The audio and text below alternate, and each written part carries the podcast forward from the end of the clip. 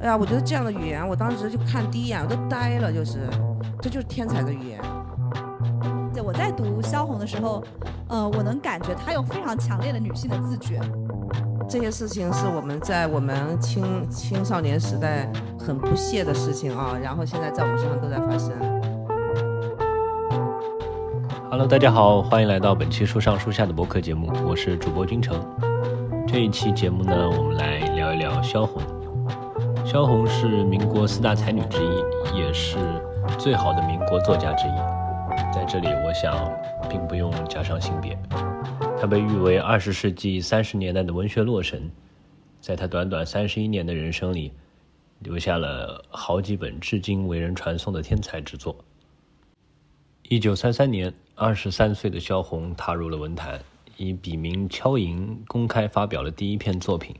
也就是小说《弃儿》，由此开启了他短暂人生里的黄金时代。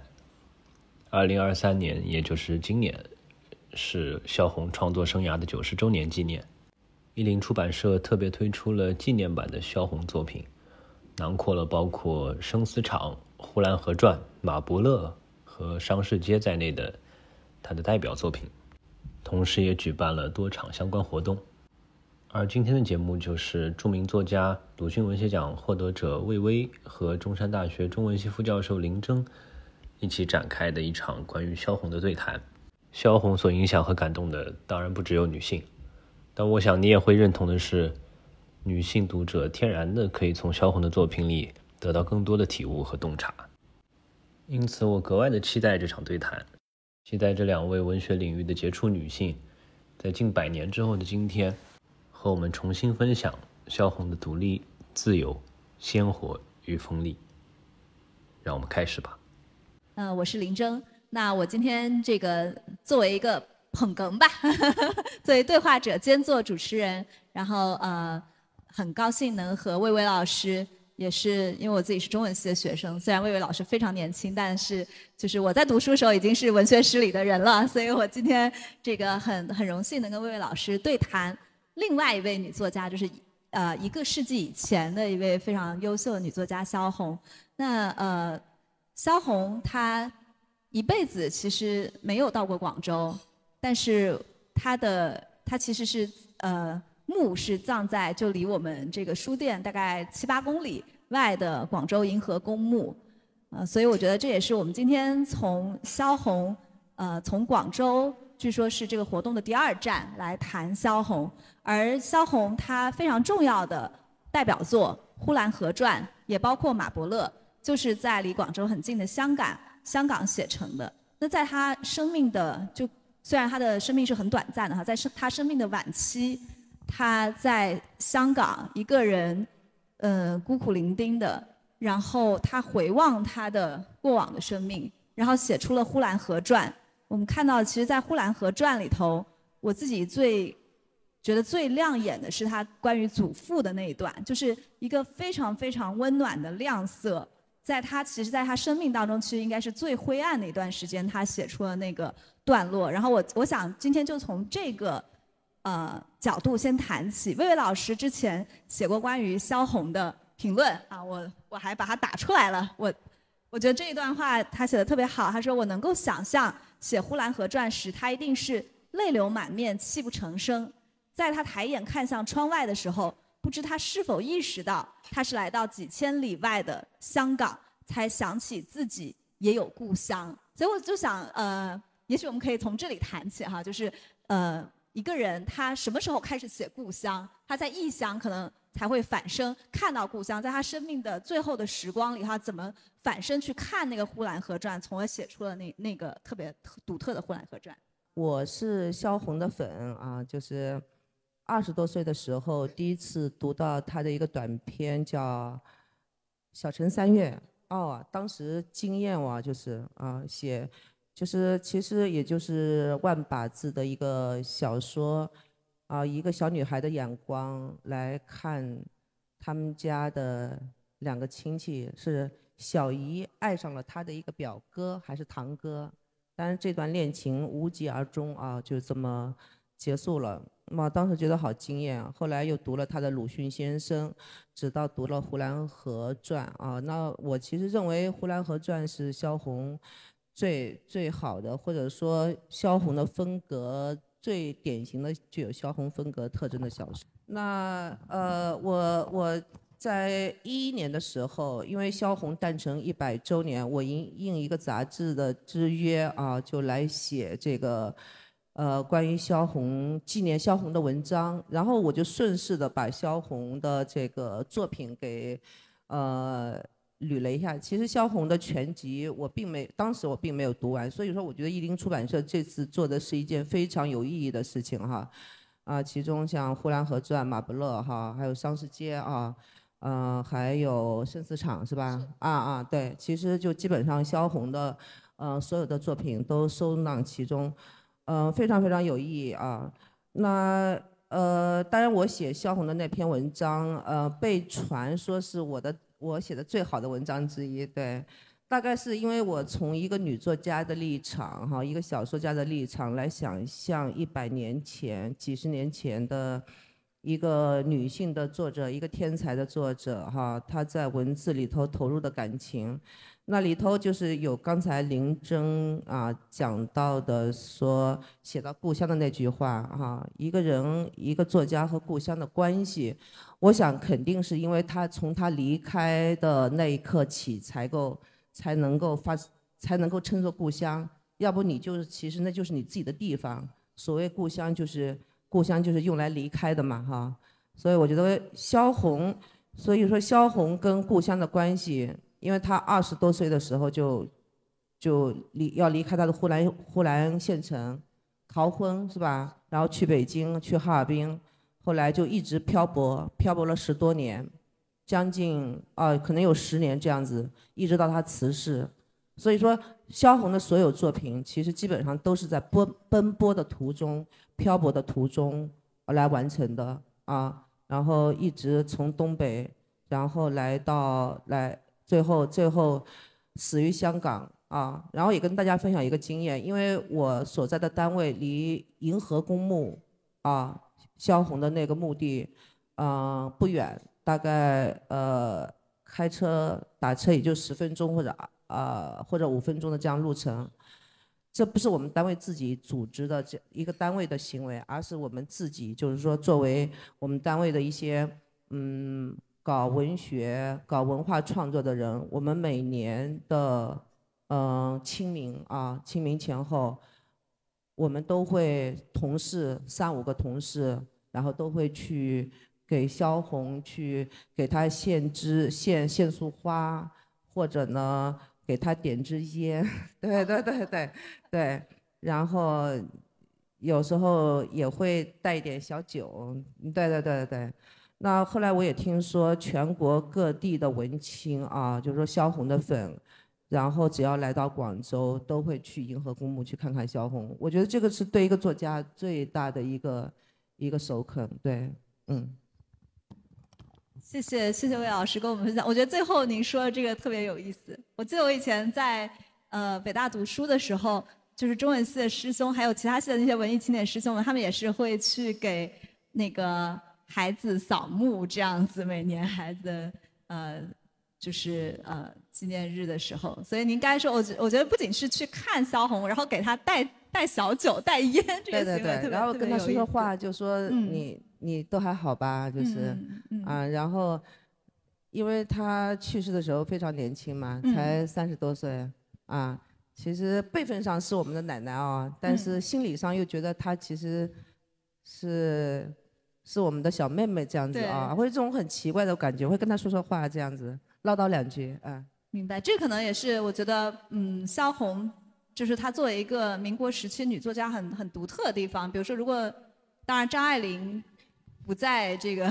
但是如果比如说是张爱玲的话，大家可能不一定会说，哎，我去去跟她说说话，然后就跟你说说话。我我呃，我想接着您该这个继续。呃，想请您再谈一谈啊，因为在您那个文章以后，还有一段让我印象很深，就是您讲到说，感觉萧红应该是，您刚才也谈到一点，是一个不断漂泊的人嘛。我想他应该是一个精神上不断漂泊的人。您说他的生命就是在这个不断的他就是需要不断的去新的地方。那你又说在这个过程中，其实又耗尽了他自己，说他这个人是弄不好了，好像感觉那句话原原句是这样的。这个可不可以展开来谈谈？我觉得其实挺有意思，很感兴趣。对，就是写那个萧红的时候，因为其实我是把自己写作时的一个感受啊，然后是寄托到萧红的身上。所以我就说，我说萧红是具有典型的女文青的性格啊，女女女文学青年，她其实生命是要折腾的啊，就是只有在折腾当中才能焕发出一种活力啊。我觉得萧红是具有典型的女文青的气质。我当时举的另另一个例子是李清照，因为李清照，当然她青少年时代是一路顺风啊。然后她其实中年的时候也是折腾过的。中年的时候，她，呃，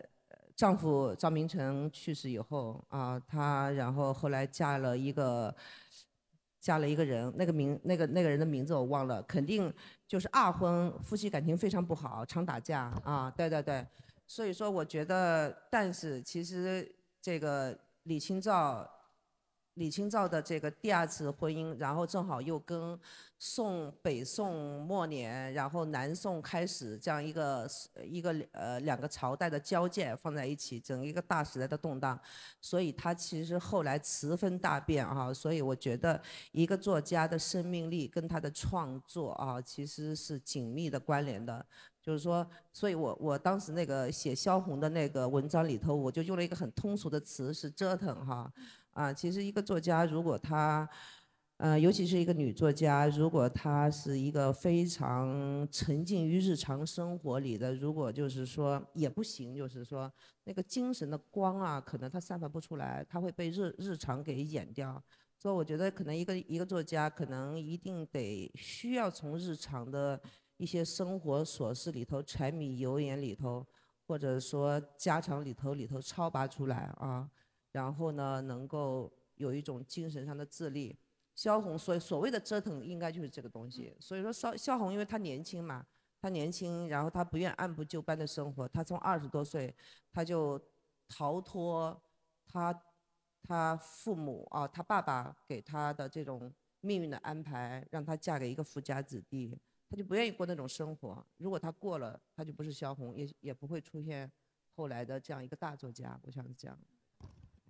觉得您谈到这个呃女作家和她的您用的这个折腾这个词，就呃我刚才就想到，比如说民国时期还有一位女作家，可能在座的呃各位读者朋友可能不是特别熟悉，叫陈恒哲，不知道大家知不知道？陈恒哲其实她是相当于是最早写出白话小说的女作家，甚至就是她那个白话小说当然写的不是特别好啦，但是呃比鲁迅的。那个《狂人日记》还要早，然后陈赫哲是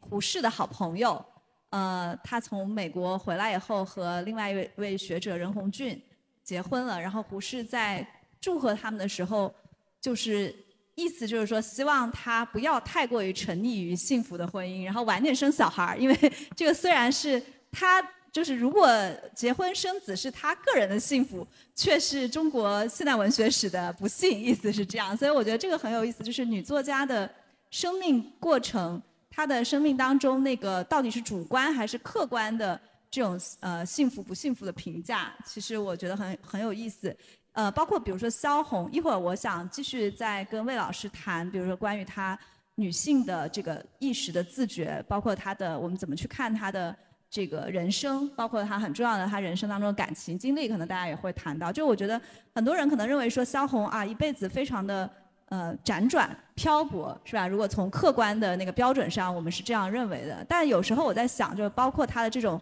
人生旅途的漂泊，包括他人生的情感经历的漂泊，在不同的男性之间的这样的一个辗转，好像是说，哎呀，他不断的被渣男伤害啊，他不断的。这个遇到不幸的婚姻爱情，但有时候我觉得萧红其实她未必不是一个强者，甚至我认为她其实她的这个对于自己人生的选择，在不同的地方之间的这样的一个一个呃，算是漂泊，也算是我觉得也是一种精神上的非常自由的这样的一个一个行旅吧。包括她对于爱情的这样的一个追求，我觉得正是一个也许是一个精神上的强者，他才会做出这样的选择。他不怕被伤害到，他这个不怕作为一个就是呃，去跟一些可能看上去不是很安全的、健康的这个对象或者说关系去进行这个交涉，所以他才会做出这样选择。这个我想待会儿再谈。然后呃，我想顺着刚才就是萧红在香港写《呼兰河传》这个谈谈我的感受，就是嗯。我们现在怎么去理解《呼兰河传》？我说，其中最打动我的是那个他的第三章，就是他写祖父的花园的那那个片段。我想，可能大家在阅读的时候都会看到，就是眼前一亮，是吧？他说：“这个呼兰河小城里住着我的祖父。”然后我在读《呼兰河传》《呼兰河传》的时候，我是在呃十八岁的时候，就我刚进大学的时候，然后正是一个少女时期，读到萧红的那个《呼兰河传》，然后他说。我记得那个对后花园的那个描写，非常非常的就是充满了颜色，甚至是充满了声音。他说这个园子里一切都新鲜漂亮啊！我我想读一段，我觉得特别美好的。他说，嗯，是凡在太阳下的都是健康的、漂亮的，拍一拍连大树都会发响的，叫一叫就是站在对面的土墙都会回答似的。花开了就像花睡醒了似的，鸟飞了就像鸟飞上天似的。虫子叫了，就像虫子在说话似的，一切都活了，都有无限的本本领，要做什么就做什么，要怎么样就怎么样，都是自由的。我觉得这段包括他写那个祖父带他摘玫瑰花，然后他把那个玫瑰花插了祖父整个草草帽，然后祖父说啊，今年的雨水特别大呀，就是玫瑰花香味这么这么远都能闻得到，就是这样的一个特别温暖明亮的片段，我们怎么去理解它？我们要把它放在他的那个，他是在什么样的境遇下写这个片段？他其实是在他人生最后的时光，在香港，其实是在一个非常这个我们看来可能是非常嗯悲伤的、孤独的这样一个状态，和他去回望他的人生，他写了那么充满亮色的一个片段，我觉得有点像茨威格写《昨日的世界》的时候，他其实是在那个巴西，在他的那个精神故乡。整个欧洲已经沉沦在二战的期间，然后其实在他生命的晚期，他马上就要自尽了。他去写昨日的世界，然后写出那么美好的、特别浪漫的那样一个曾经的那个呃维也纳的那样一个一个盛况。所以这个呃祖父的后花园，我觉得其实也作为一个精神象征，它是。那个祖父的后花园和外面的那个呼兰河小城，和那个把小团圆媳妇是吧？从一个非常健康的、漂亮的、充满生命力的小女孩，最后折磨到就是把她生命都夺去的，还有还有其他的，比如说像有有二伯呀、冯歪嘴子啊那样的一个呼兰河小城，其实形成一个鲜明的对比，就是在那个后花园里是一个特别温暖的世界，是一个有爱的世界。萧红说。从祖父走以后，那个唯一爱我的人就走了。那样的一个，我刚才特意读的那一段，就是我觉得那是一个精神极度自由的世界，就是一切想怎么样就怎么样。我觉得那个是萧红的内心里始终就是在追求的一个境界。而外面的那个世界，包括呼兰河小城，包括其实他早期的作品，比如《生死场》里头的那个世界，哇，所有的女性在里头受苦，然后生命受折磨，被剥夺生命，然后所有的人都是非常愚昧的、麻木的、痛苦的在那里。过着那样的，我我们把它这两个世界去相对比的时候，你才能更深的理解萧红写《后花园》的原因，以及他写那个，以及去理解他写的那个呼兰河小城的那个象征。然后我觉得这个世界，包括您刚才谈到他写鲁迅先生的文章，让您特别印象深刻。我也是，我觉得那是写鲁迅特别好的文章。就我觉得鲁迅和他的祖父。都属于那个后花园的世界。可能小时候是他的祖父，后来当他成人的时候，鲁迅可能某种程度上替代了他的祖父，成为他的那个，就是他对那个精神世界向往的一个寄托，也是一个有点像一个父亲那样长辈那样的一个形象。而外头的那个世界是那个呼兰河小城，是包括嗯其他男性，比如说像萧军，比如说像端木蕻良那些给他。伤害的，包括他在伤逝节以后写的那些片段的世界，我想这个可能是萧红生命当中始终在拉扯的，但是二者其实又是相辅相成的这样的一个一个两两个空间吧。对林林林真的这个解读特别棒啊，就是我倒没有意识到一点，是因为在萧红的前半生啊，青少年时代，他爷爷啊后花园是他的一个精神寄托。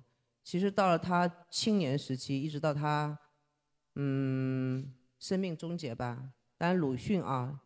嗯，去世的比他早是吧？啊，就是等到他认识了鲁迅以后，我觉得其实鲁迅替代了后花园和他的祖父，成为他精神上的一个最大的寄托啊，后半生的一个寄托。就这点我其实是没有意识到的。那至至于他生命中的这个其他的男性啊，跟他发生过恋爱关系的男性，其实我觉得。某种程度上也可以视作是一种过客吧，或者说一种生命的生命的这种经历啊啊，是是这样一个作用。嗯，你你你这个观点非常非常的棒。对，其实萧红和张爱玲今天嗯都是可以作为我们非常嗯就是女性主义的这样一个形象来作为解读的，但是。之所以可值值得解读，是因为他们不是那种非常单面的女性主义的形象，而是很复杂的、丰富的女性主义的形象。比如说萧红，看上去，因为她早年跟萧军在一起，然后据说，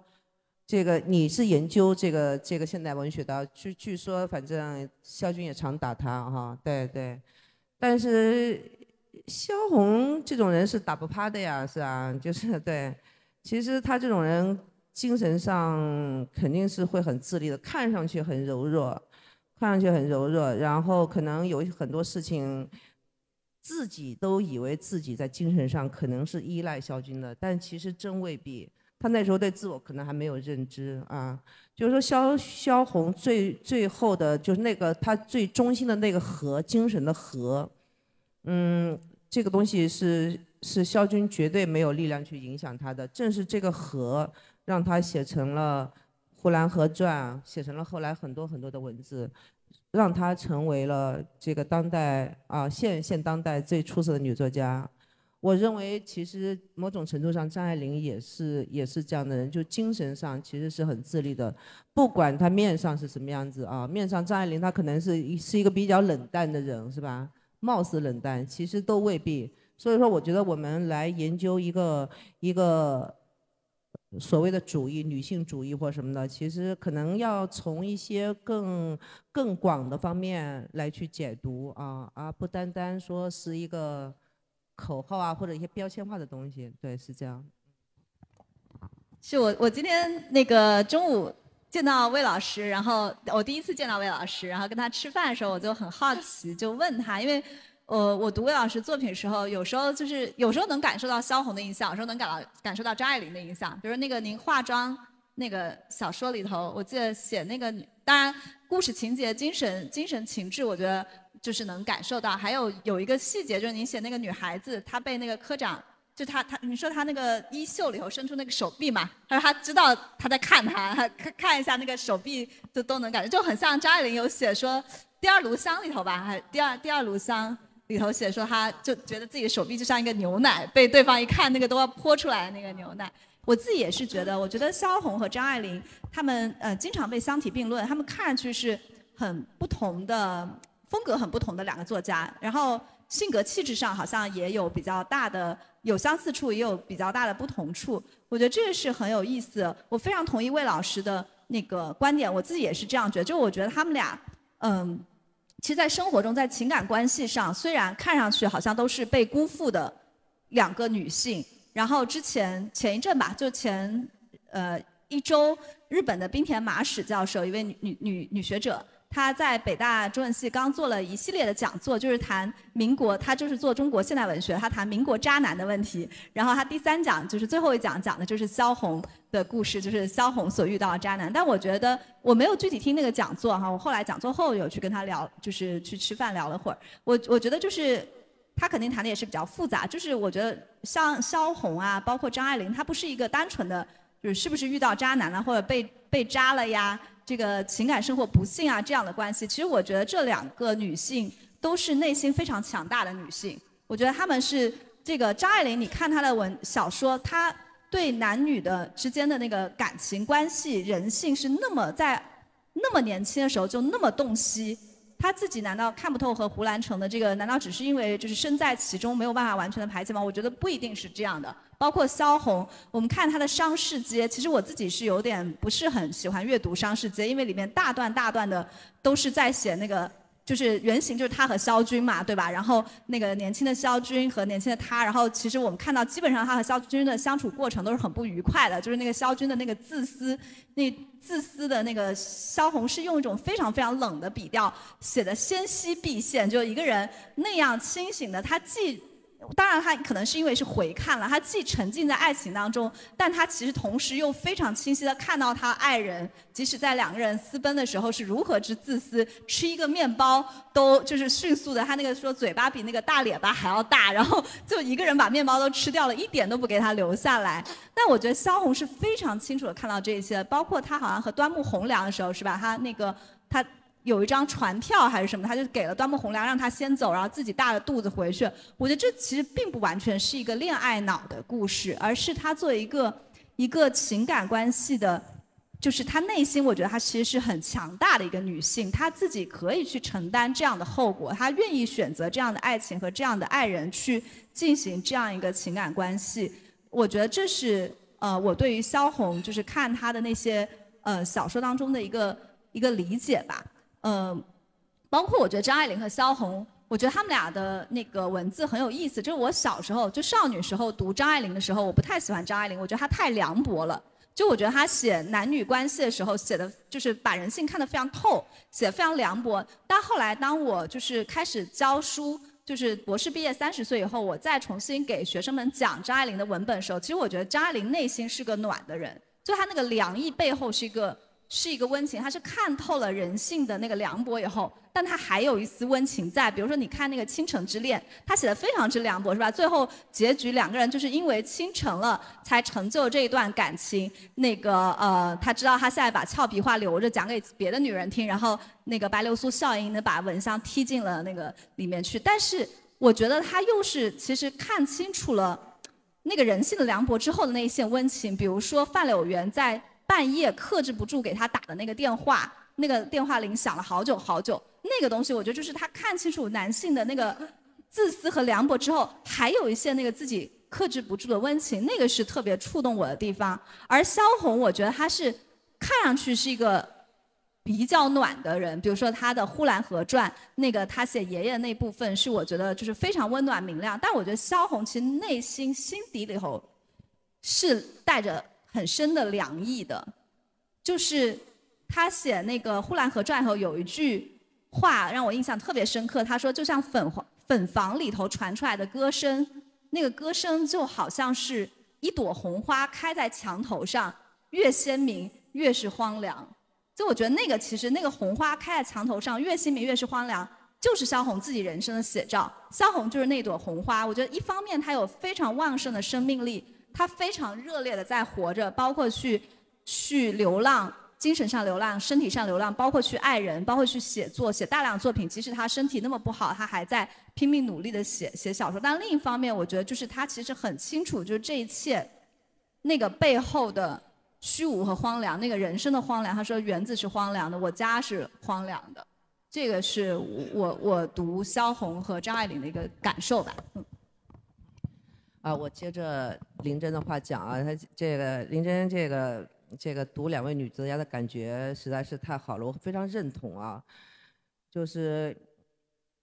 萧红貌似是写着温暖的文字，但是其实骨子里头还是凉的。萧红那个张爱玲貌似非常的冷淡和这个寡情啊，嗯，对。其实他身上有暖的东西，对，那个张爱玲和萧红对我们当代的每个作家，或者说每个女作家，可能都就都是两个重要的命题啊。就是说，嗯，很多读者也愿意把他们拿来做比较啊。我曾经也比较过，我的比较的，呃，得出了一个结论哈，就是说。萧红像少女啊，对，张爱玲像成年人，啊，对。那么，如果我们来跟他们交朋友的话，我的感觉可能是和张爱玲做朋友也可能会更好相处一点。对哦，对对您这样，我刚才您该说这个，我还在想说，那我跟谁交朋友呢？我感觉如果跟张爱玲交朋友会被吐槽死。您您说，呃，我我不知道对不对啊，就是这个东西呢，就是说我们来可以来探讨哈，因为萧红她那种孩子气的那种那种性格哈，嗯，我觉得就是说其实可能需要需需要朋友来包容她啊，而且我我我在我在猜测，就是跟她讲话的时候，她有可能，因为她属属于天才型的作家嘛啊。嗯，当然张爱玲也是天才型的哈，但是她是两种不同的天才。你跟某一类天才，你你交流的时候，你是不能讲逻辑的，啊哈，对。所以我觉得就是说，其实对于我们这些普通人而言，跟萧红的这个沟通，我在想会不会嗯比较难。我我我的意思就是说，不是那种搭讪哈，不是说吃一顿饭然后大家泛泛的聊天，而是说是那种深入的沟通。我在想，就是说跟萧红之间应该不会建立起这种桥梁啊，这是我的猜测哈，嗯。和张爱玲交朋友啊，其实张张爱玲在晚年还是有不少朋友的，呃，包括那个那个那个夫妇，他他他是有有这么些朋友，我觉得就是说真正的跟他交朋友，他那条线越过以后，他其实是一个对朋友很好的人。我我不知道这个感觉对不对啊？嗯，对我完全完全同意您。对，我觉得是我待会儿想讲他，比如说看那个回忆鲁迅先生写的非常非常之感人和温暖，但是如果你看那个侧面，就是看许广平 先生回忆说，在鲁迅先生晚年的时候，其实许广平对萧红是有一点点抱怨的，就是说他其实非常孩子气，然后不是很懂事，就鲁迅那时候已经病重了，很不舒服，然后萧红还经常经常的来家里看望，然后。一坐就也不回去，就坐好久好久。许广平还要陪着他讲话啊，这样子，然后就是其实非常的影响病人和病人的家属。然后我想先问您一个问题啊，就是刚才我们谈到那个，它底色是暖的还是凉的？您觉得您作为一个女性作者，您自己的这个我你是问我萧对萧红的底色您自己是吧我我我的我的底底色是暖的，我觉得啊，我我不知道对不对啊，因为常常我的自我认知都不对的，对对对，对啊，对这这个这要你来说，对，你觉得是冷的还冷的还是暖的？我觉得是暖的，无论看您的作品还是那啊个呃人的交往的时候，啊比如说看您写那个嗯大佬镇的女人，但是那个是很早的作品了。我觉得就是您写他们，我我那段我觉得很感动，就是您嗯写说他们两个作为一对那个露水夫妇嘛，说那个第一人称叙事者我的妈妈就说。就渐渐对他们改变了看法嘛，就说哎呀，他们这对露水夫妻什么时候才能有个结局？然后，呃，你就说他们不慌不忙的把一天当做一辈子来过，嗯然后又写说他们俩就两个人其实都不是很有文化的人，但他们之间那个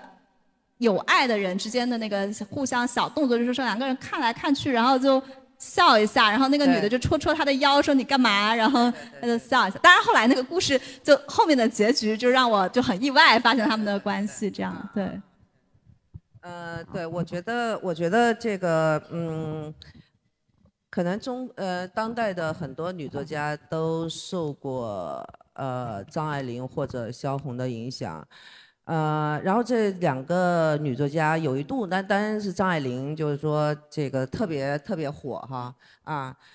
嗯、分头是我我说的这个时间长度应该有二三十年哈，这个这样一个长度啊，因为呃张爱玲呢就等于文青啊，也市场也都是很很受欢迎，但是我不知道从从哪一年，呃估计可能有近七八年，现在萧红的市场也也非常好，而且文学界我不知道你会不会有这样一种感觉，文学界好像在抬萧红，在压张爱玲啊，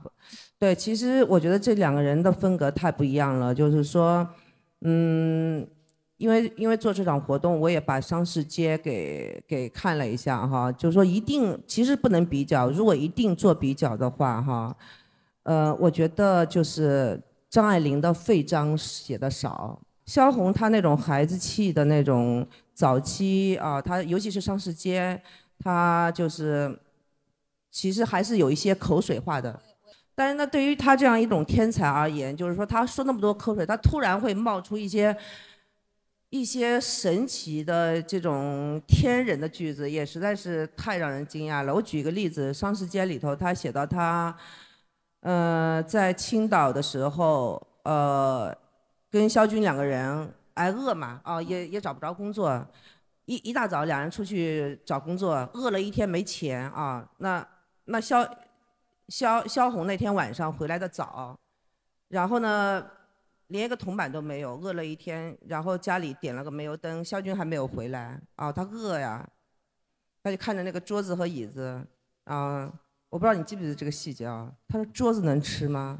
对，椅子能吃吗？哎呀，我觉得这样的语言，我当时就看第一眼我都呆了，就是因为这个不是一个，这就是天才的语言，就是我曾经拿萧红跟张爱玲做过比较。两人的区别在于什么呢？就是说，张爱玲是属于童子功非常非常好，就是说他其实他的写作是自觉的，他是受过严格训练的，然后他自身又有天才啊，所以说我说他的写作是那种芭蕾舞式的那种那种写作啊，受过严格训练，然后达到了他这一行的顶级，跳芭蕾舞的顶级。那么萧红是另一种天才，她就跳自由舞的，她其实是没有受过训练，她就靠着本能。他其实他这个本能，萧红的这种孩子气的本能，他一直保持到他生命的终点。你刚才讲那个说许广平在后来的回忆录里对萧红其实是有有点微词。其实许广平的这些文章我没看，但是我在我在读萧红写那个鲁迅先生传的时候，我已经意识到了，我感感觉到，因为。这篇文章虽然写的很漂亮，但是我们从人情的角度，那时候萧红大概也就是二十三四岁啊，然后鲁迅重病，我能感觉到他每天都去看鲁迅，但其实这样子对一个病人来说是是，或者对于病人的家属其实是构成了构成了困扰，人家要陪你。对我我当时在想，我说我那个时候我会去看吗？我觉得我我不会去，嗯，对，就是你你得你得要替别人着想，萧红身上没有这一点。对对对，所以我觉得就是他孩子气。嗯，我觉得魏老师刚才那个比喻特别妙，是只有作家才能做出来的比喻。就您说，呃，张爱玲的文字像跳芭蕾舞，然后这个萧红的文字像跳自由舞这种现代舞的感觉，就是确实，我我也是这样觉得。就是我阅读的时候也感觉，就是张爱玲的文字是因为她说出名要趁早嘛，她确实一出来就是天才，就是嗯，这个一出手就是非常成熟。洗练的那样的一个文字，然后我也我很喜欢，我也很喜欢读他的文字，就觉得那个比喻啊什么都是特别精妙的。然后萧红的萧红好像感觉是确实发挥不稳定选手，就是比如商世街，我有时候看确实是觉得呃，就像您说的有点不耐烦，就感觉絮絮叨叨的。但是有时候又突然之间会有一个神来之笔，然后呃，我觉得《呼兰河传》。和生死场是他比较，就是《呼兰河传》特别，就是就比较精炼，对，特别好，是他晚晚期的作品。然后生死场作为他这个出道的代表作，也也很也很神奇，就是也是那个文字特别漂亮的那样子。然后，嗯，张爱玲和萧红确实像您说，的，她其实他们是有一个，就是张爱玲热，呃的上升和减退，其实。背后是有这个大的历史时代的，就跟文学史的研究是相关的。就是在早期，因为呃，当代文学以来，那个张爱玲因为她的意识形态的问题，其实是很长时间都是不为人所知的嘛，就是是很长一段时间是那个看不到她的作品，甚至大家不知道她的名字，不像现在这个样子。所以，就像戴锦华老师的那本书说“浮出历史地表”，其实。他是说女性浮出历史地表，但是实际上张爱玲这个作家，包括沈从文，啊，包括其实钱钟书也有一个就是重新浮出历史地表被发现，就是在八十年代以后，然后就是那个当时精神精神方面解开了这些禁忌嘛，然后文学史也重新解开这些禁忌，所以那个张爱玲无论是在中国还是在那个西方学界都重新被发现、被研究，然后并且也把它作为就是和原来的那个传统。嗯，不一样的这样的一个代表，所以特别受推崇。有一阵就是中文系的学生，那个写写硕士论文，好多好多都是研究张爱玲的，特别是女孩子。然后我觉得那个现在对于萧红的再发现，可能也和新的这样的一个社会思潮是有关系的，包括比如对她的左翼传统的强调啊等等这样子。那啊，但是其实萧红她的特别之处就在于她，其实她身上她从写作的时候她就有那种。不受时代限制的那样的一个特色，就你说她是左翼吗？但她又有超出左翼的地方。你说她是抗战的吗？她她的作品其实是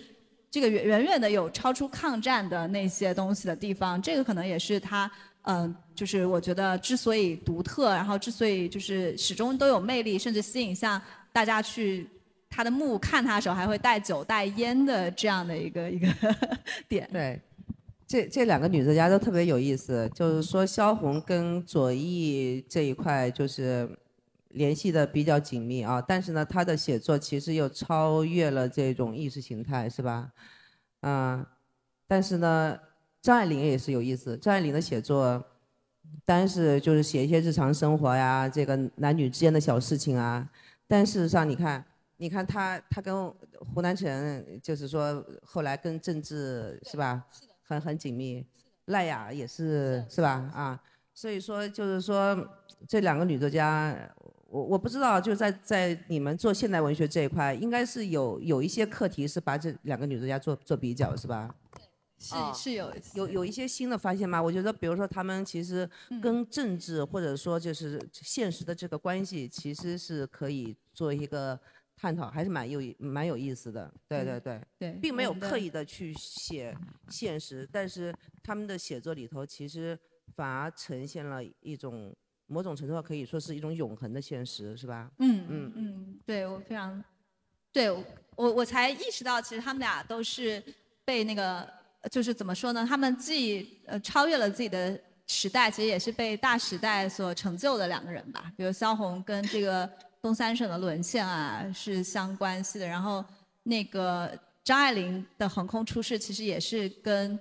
就是上海的沦陷是有关系的嘛，在上海那样一个就是就像他那个小说写的封锁一样，其实整个大的上海当时都是一个封锁的状态，然后因为当时在日据时期，然后。嗯，日本的控制很严，然后不让写这个跟意识形态相关的，比如任何关于抗战的东西。然后，所以张爱玲她的这个看似是写就是男欢女爱的这样一个日常琐碎日常生活、男女情感这样一个小说，然后可以在那样一个呃时代背景之下就脱颖而出。但实际上，就像你说，他们俩又是跟跟这个时代、历史、政治其实是嗯息息相关的。然后他们的作品当中，其实也始终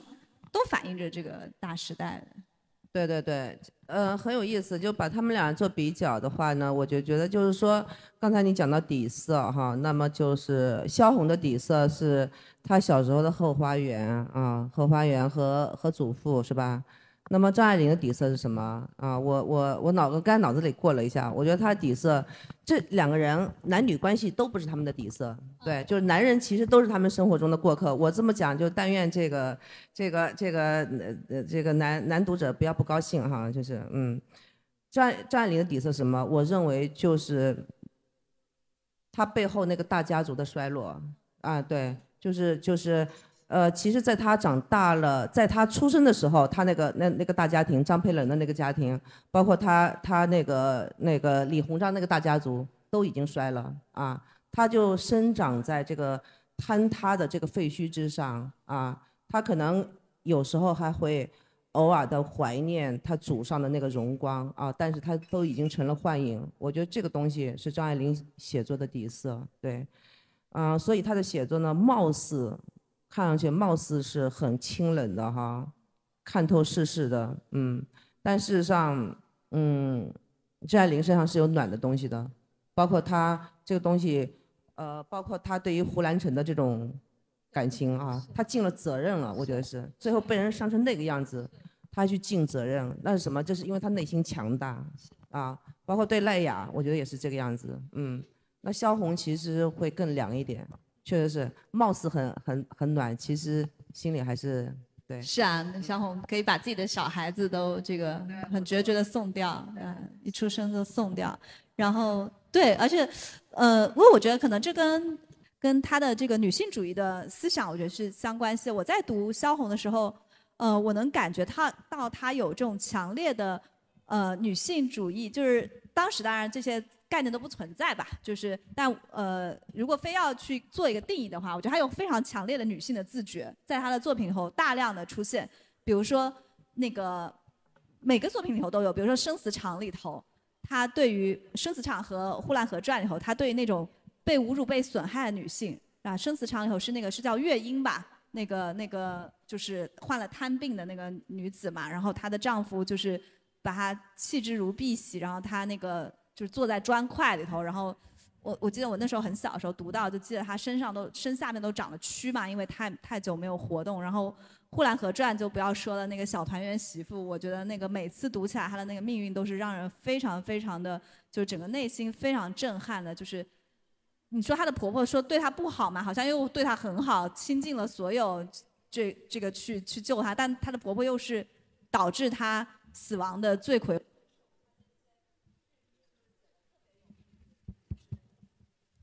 就是她，她怎么那个，她婆婆怎么说？说哎呀，这个团圆媳妇回来谁谁不打的呀？说那个也就是怕她跑，所以要在她脚底下烙一下，烙一下，过两天皮也就脱了，也就好了嘛。就那种极残忍的东西。然后她就是萧红用一种非常冷静客观的笔调，用一个非常平常的语句，把一个村妇的那个话给写出来。我觉得那个读起来是特别特别令人震撼的。然后包括那种。强大的生命力的女性，比如说，我觉得《生死场》里头那个王婆，她写的非常好。那个王婆，她作为一个没有什么知识的，就是旧社会里的旧女性，但她又有那种新的，呃，非常就是一种，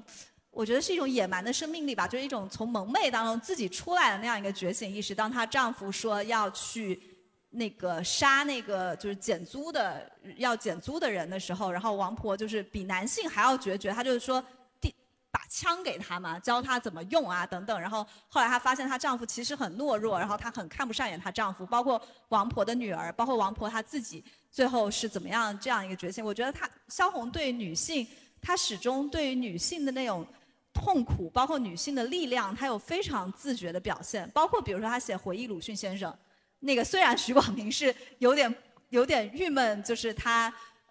其实，在鲁迅先生晚期很打扰他，但我觉得那个回忆鲁迅先生很有意思。那个文本就是它里头不仅写了鲁迅，其实还写了许广平。然后他那个许广平是在那个，如果鲁迅是正面的话，许广平是那个背面。但那个许广平其实是在那个作品里头是浮现出来。我们可以看到，就是虽然你可能不太注意鲁迅是个主角，但那个许广平形象是非常立体的。还有许先生永远手上都是在缝缝补补，永远永远在在动。然后。我们要知道，许广平是一个大家出身，是女师大当年，她应该是女师大学生会主席吧，是非常非常优秀的女性。但她嫁给鲁迅以后，她就再也没有工作了。然后她就始终在家里头缝缝补补。客人来，她说：“许先生，因为鲁迅先生说那个不要请人，所以所有的什么买煤、买炭都是许先生自己出去买。然后许先生自己做饭，说客人来了，许先生总会做一大桌的饭，甚至连水果都给他们削好，就那个东西。然后。如果我们再结合就是对鲁迅和许广平之间的关系的了解去看的话，就鲁迅他最早在女师大做讲演说娜拉走后怎样，他是最早提出说我们不只要提倡娜拉出走，我们要追问娜拉走后怎样，就我们不只要追鼓励女性追求婚恋自由上，我们要懂得说娜拉出走以后她不是饿死就是回来，不是死掉就是回来，所以女性的他说自由是好的，但经济独立是最重要的。但轮到他自己的时候，他跟女学生，他跟许广平谈恋爱以后结婚了以后，他跟他跟许广平说：“你最好不要出去工作吧，你就在家里帮帮我吧。而你出去那个，不如我一两三篇稿子，那个钱就有了。”所以我觉得这个是，对，让让他出走以后就成了许广平嘛，就是，对对对，是这样。那个。萧红写的那个回忆鲁迅先生里头，不但写了鲁迅，写了许广平，甚至写了海英公子啊啊，甚至海英公子是是一个非常非常鲜活的形象啊。那个讲鲁迅生病在二楼躺着，海英啊，那那那段特别好。爸爸再见。对对，海英上幼儿园之前，每天就在楼梯口喊爸爸再见，鲁迅。没有气力回答嘛，哈，有时候就不回答，然后海英或者回答了海英听不见，海英就要再再再再再喊一句，大声的喊爸爸再见什么什么的，然后直到听到鲁迅说呃，再会啊，海英才走。就萧红写这一段时候挺打动我的，在什么？因为他场景出来了，人出来了，就一个小孩子，一个念小幼儿园的小孩子，不知道他的爸爸是是怎么样一个人，是这么一个人物，而且都不知道爸他爸爸快要离世了。所以说，萧红这种写作能力非常非常强。但是因为我们读者在读的时候，可能我我有时候读的时候，有时候也会七想八想，然后我就觉得就是，嗯。萧红的这种细节能力很强，但是你这种细节肯定是每天都要去人家里去探望啊什么的哈。我觉得，嗯，对对。您 作为一个作家，能读到那个文字背后的东西。对，就像我看戏的时候，就不单盯着主角看，我在我坐我我坐在台下当观众，那些跑龙套的人我都要留心一下，这个这个命运怎么样啊？所以会找一些嘎嘎角的地方去留心一下。所以呢，就是说。读萧红的文字的时候，呃，非常高兴的一点是，在这些文字里头能看到他这个人，对，就是因为其实这一点很很重要啊，因为很多作家的文字里是没有他自己的，嗯啊，那我觉得其实萧红，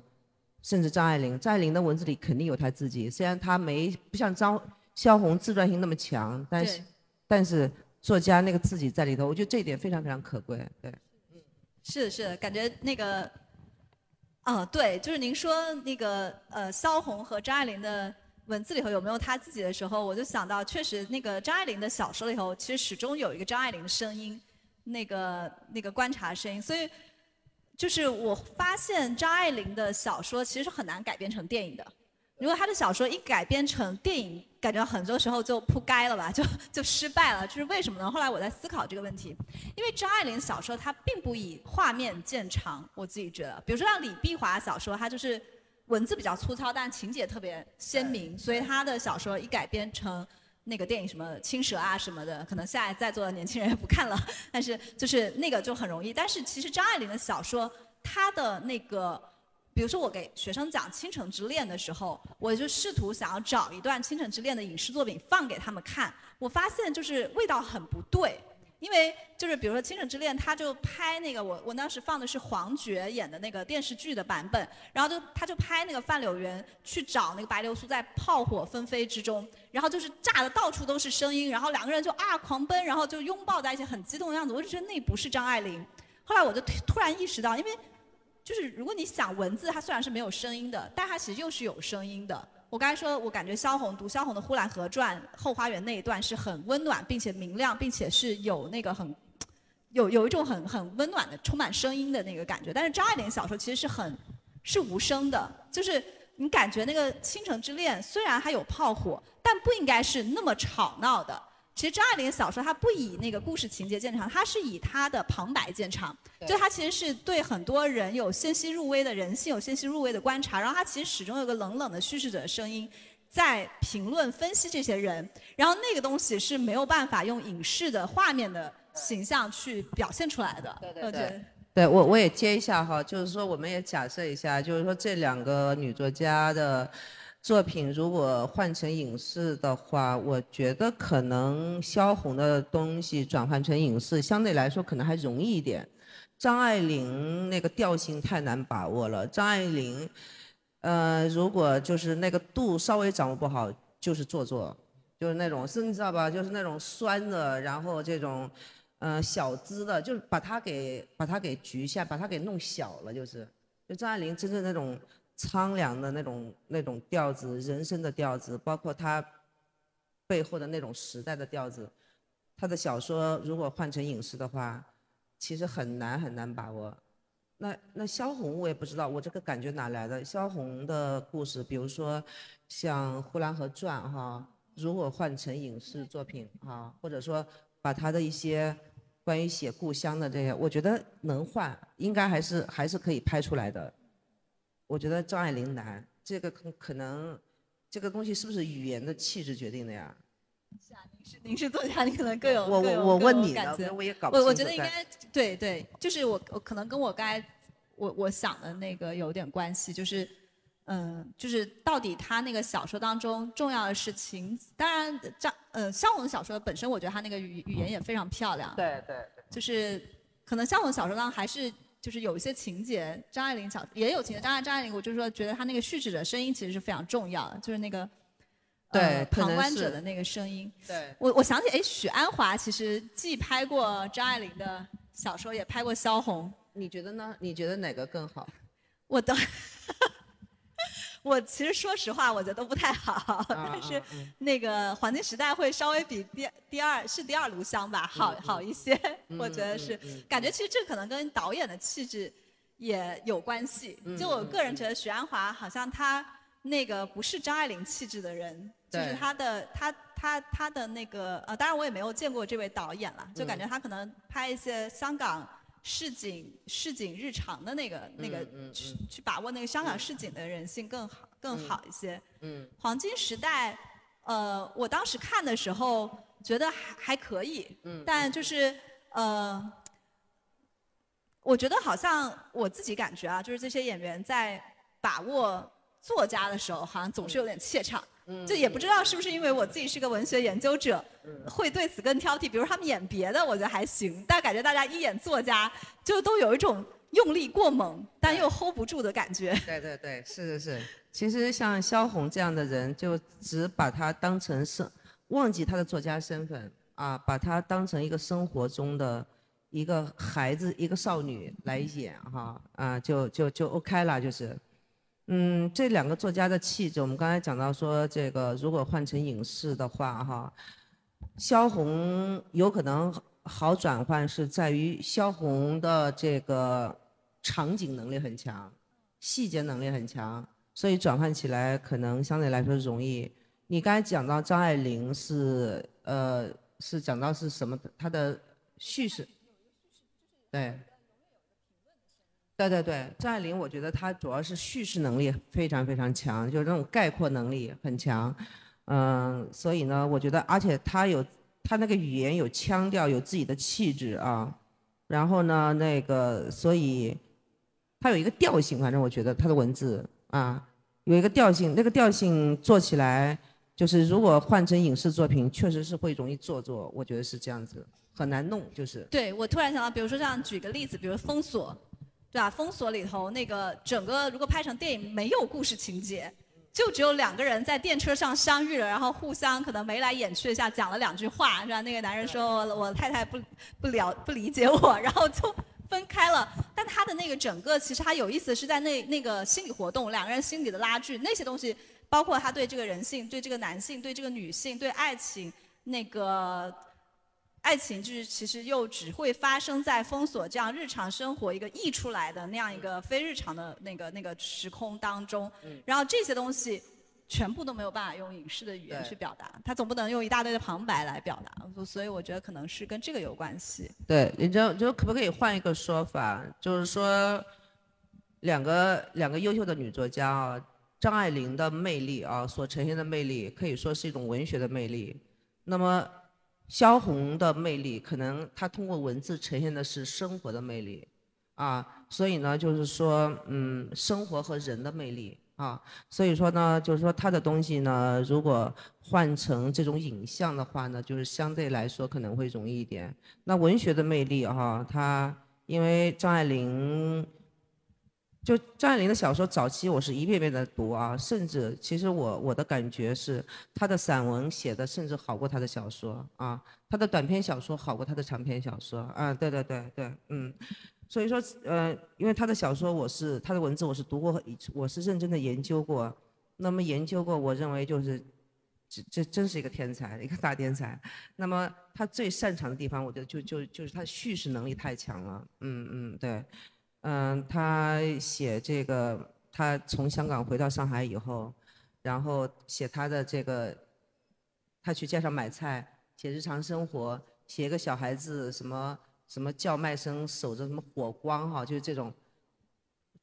都是非常非常文学化的叙事，就是这种东西呢，它如果转换成影像，确实会会很难。而萧红，其实因为他语言气质的不一样，他不存在这样的一个障碍。我跟你探探讨不一定对哈，就这样。对我完我呃我我我觉得我跟您的感受很相似，对，这完全同意。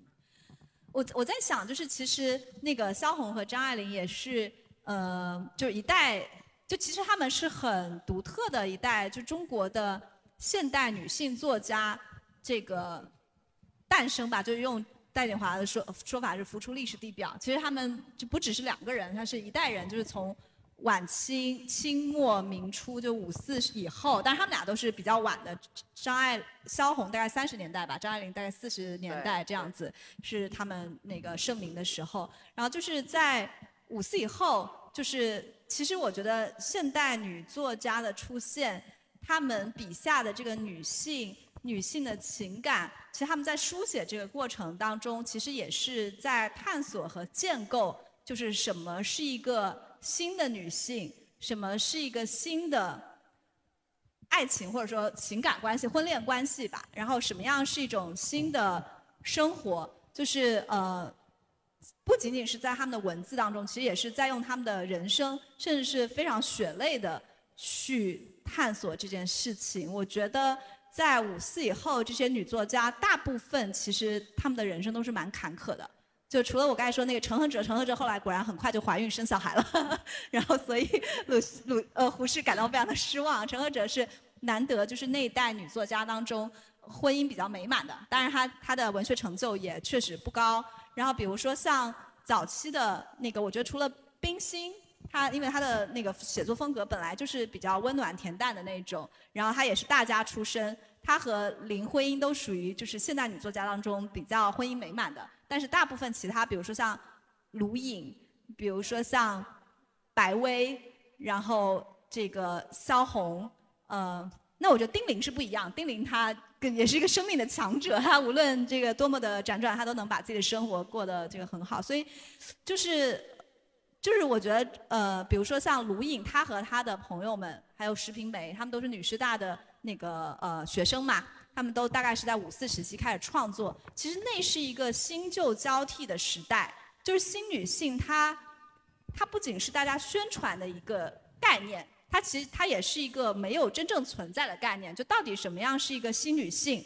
其实是这些女作家不仅要去书写东西，她本身她书写是一在在探索，然后同时她们也是在用她的人生去探索，而且她们当时遇到很多的问题，比如说这种新旧伦理道德的转变，是吧？我要做一个娜拉，我要就是去反对传统的婚恋，我要去自由的追求我的恋爱，我要跟这些新的男性谈恋爱，但实际上就遇到一个非常。这个现实的问题，就首先我可能要去解除我的婚恋，其次对方大部分都是已经有了婚约的，然那那么她作为一个新女性，她怎么去面对另外一个女性呢？通常那个女性是一个旧女性，她她要怎么样去一方面去追求女性自由，但你在追求女性自由的过程中，其实你妨碍了其他女性的福祉和自由。其实这也是呃，比如说像卢颖啊、石平梅，她们其实一直都在。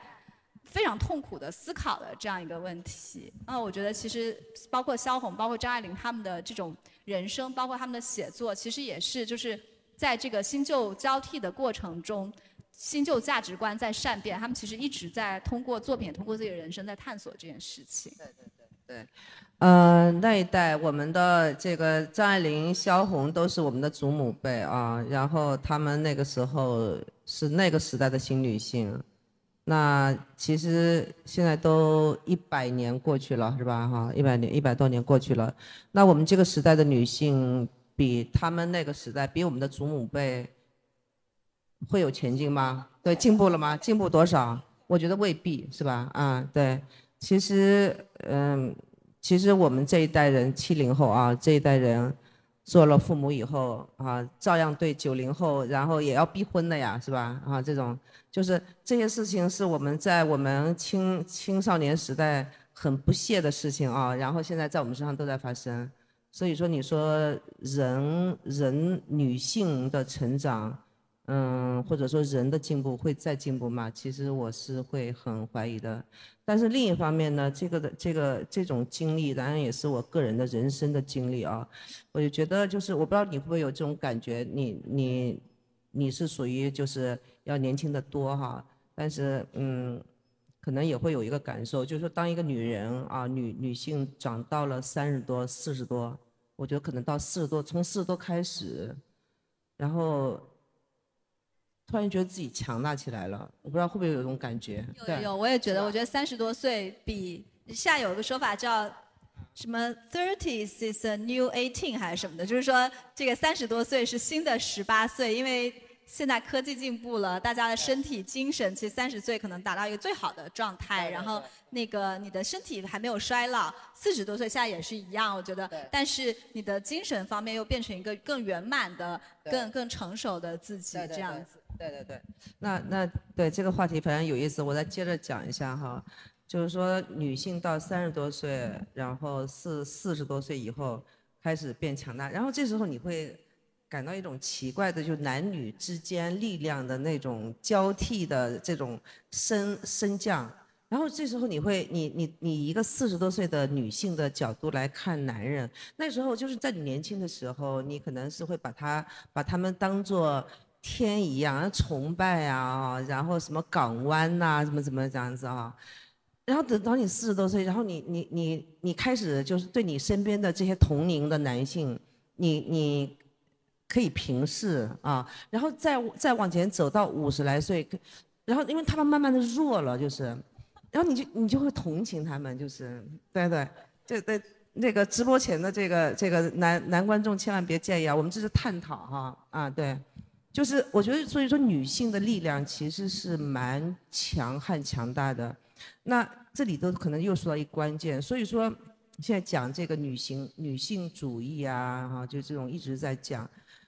我觉得，如果都是我这种心态的话，那女性主义还有它自然而然的就是就是没有，就是它不是对对，它不是一个，我觉得它不是一个口号，我也不喜欢喊这种口号。我觉得它就是其实就是人人性嘛，就是人和人的平等，人的自身的，无论是男性还是女性，人的自身的成长，每个人都要去那个，每个人都都可以成长，每个人去打破那个界限，打破自己自身成长的界限，然后打破那个人。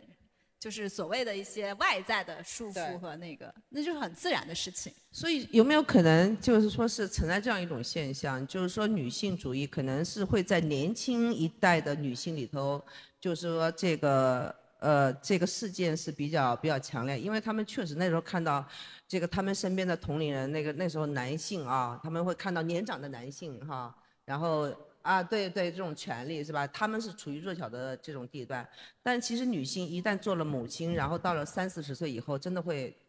蛮强大的。怜悯她，同情她，同情之理解她。嗯，